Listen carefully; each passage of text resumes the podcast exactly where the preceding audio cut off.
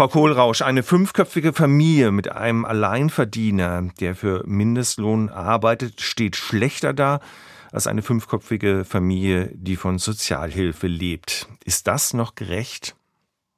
Ich würde erstmal ein Fragezeichen an diese Behauptung machen. Wir haben das mal durchgerechnet und sind zu dem Ergebnis gekommen, dass eigentlich in jeder denkbaren Konstellation Menschen, die arbeiten, mehr Geld haben als Menschen, die Bürgergeld beziehen. Was stimmt, ist, dass es in bestimmten Konstellationen der Abstand gering ist.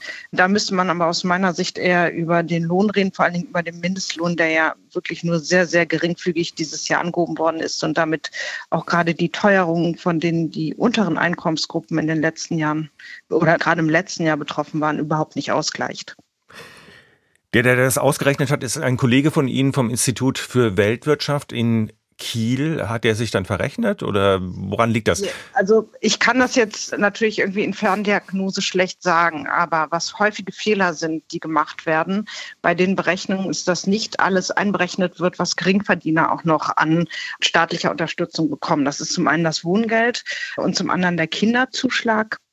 Tatsächlich ist es auch in der Realität so, dass diese Familien dieses Geld relativ selten oder nicht jedes Mal, wenn es ihnen zusteht, bekommen, weil viele das gar nicht wissen und das eben alles sehr auch in der Beantragung sehr unübersichtlich ist. Aber das ist dann eher eine Kritik an der Ordnung des Sozialsystems und nicht an der Höhe des Bürgergeldes oder am Mindestlohn, weil der eben sehr niedrig ist. Und es wäre wichtig und richtig, den Mindestlohn so zu erhöhen, dass er diese Teuerung ausgleicht und zumindest armutsfest ist. Da legen wir bei ungefähr 14 Euro die Stunde. Also wenn ich Sie jetzt richtig verstehe, lohnt es sich auf jeden Fall arbeiten zu gehen. Warum gibt es aber dann offenbar Menschen, die auch in Reportagen auftauchen und die sagen, da bin ich doch nicht blöd, da gehe ich doch nicht arbeiten, da beziehe ich lieber Bürgergeld. Ja, also ganz grundsätzlich gibt es sicherlich auch Betrug beim Bürgergeld. Genauso wie es Steuerhinterziehung gibt und permanent Gesetze, die wir haben, gebrochen werden. Das will ich jetzt überhaupt nicht bestreiten und es ist sicherlich möglich, so eine Person für eine Reportage auch zu finden. Das ist aber ganz sicher nicht die Regel. Auch der Anteil der Sanktionierung im Bürgergeld liegt ja mit geschätzten ein bis drei Prozent wirklich auf sehr niedrigem Niveau. Und ein Problem des Betruges beim Bürgergeld ist vor allen Dingen dann, dass die Leute eben parallel noch schwarz arbeiten. Hier würden aber vor allen Dingen auch Kontrollen helfen bei der Schwarzarbeit. Das Bürgergeld definiert das soziokulturelle Existenzminimum, das heißt die finanzielle Grenze, die der Staat Menschen zugesteht, damit sie an dieser Gesellschaft noch sozial und materiell teilhaben können. Und wenn wir da drunter gehen, verwehren wir, und zwar allen Menschen, die Bürgergeld beziehen, diese Teilhabe. Man kann darüber streiten, ob das mit der Höhe des Bürgergelds tatsächlich gewährleistet ist. Aber wenn wir mal davon ausgehen, dass das so ist, dann kann es ja nicht die Lösung sein, dass wir diese Grenze runtersetzen und damit Menschen ein Recht auf die Teilhabe in dieser Gesellschaft verwehren. Ich sag mal, das ist ein Aufreger. Menschen, die schummeln, die mhm. betrügen, die Bürgergeld beziehen, obwohl sie es gar nicht beziehen sollten. Ein weiterer Aufreger, vor allem in Zeitungen wie die mit den vier großen Buchstaben, ist auch, dass die Hälfte der Bürgergeldbezieher Ausländerinnen und Ausländer sind. Wie erklärt sich das?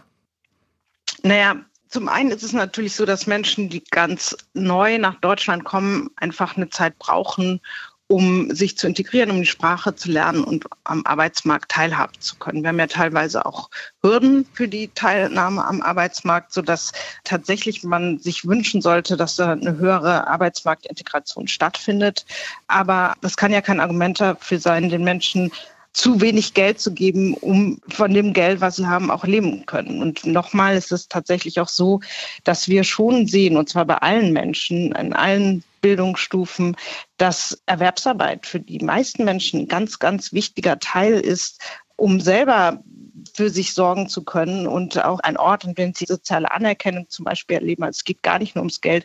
Und deshalb wollen die allermeisten Menschen auch arbeiten. Natürlich gibt es für bestimmte Gruppen Hürden auf dem Arbeitsmarkt, aber da müssen wir darüber nachdenken, wie die abgebaut werden können.